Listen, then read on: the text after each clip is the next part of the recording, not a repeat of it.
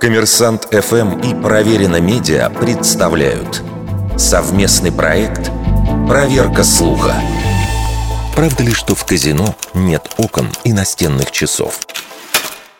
Принято считать, что в игорных домах по всему миру с помощью этой уловки посетителей заставляют забыть о времени, чтобы они потратили как можно больше денег. Но насколько это утверждение соответствует современным реалиям? Ведь сведения о подобной политике казино идут из 60-х годов, когда в американском Лас-Вегасе только начинался игорный бум. Вот что говорит директор Центра по изучению азартных игр при Невадском университете Дэвид Шварц. Это выдумка. Во многих казино есть окна. Что касается часов, то их в казино увидишь нечасто.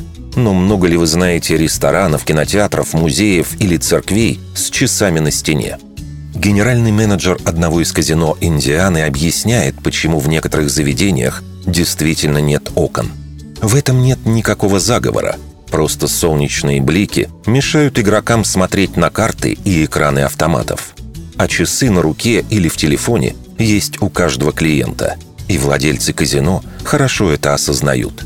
Что касается казино за пределами США, то, например, в Великобритании подобная практика была бы вообще невозможной. С 2007 года там действует закон, по которому посетители казино в любой момент должны быть в курсе, сколько времени и денег они потратили. Вердикт.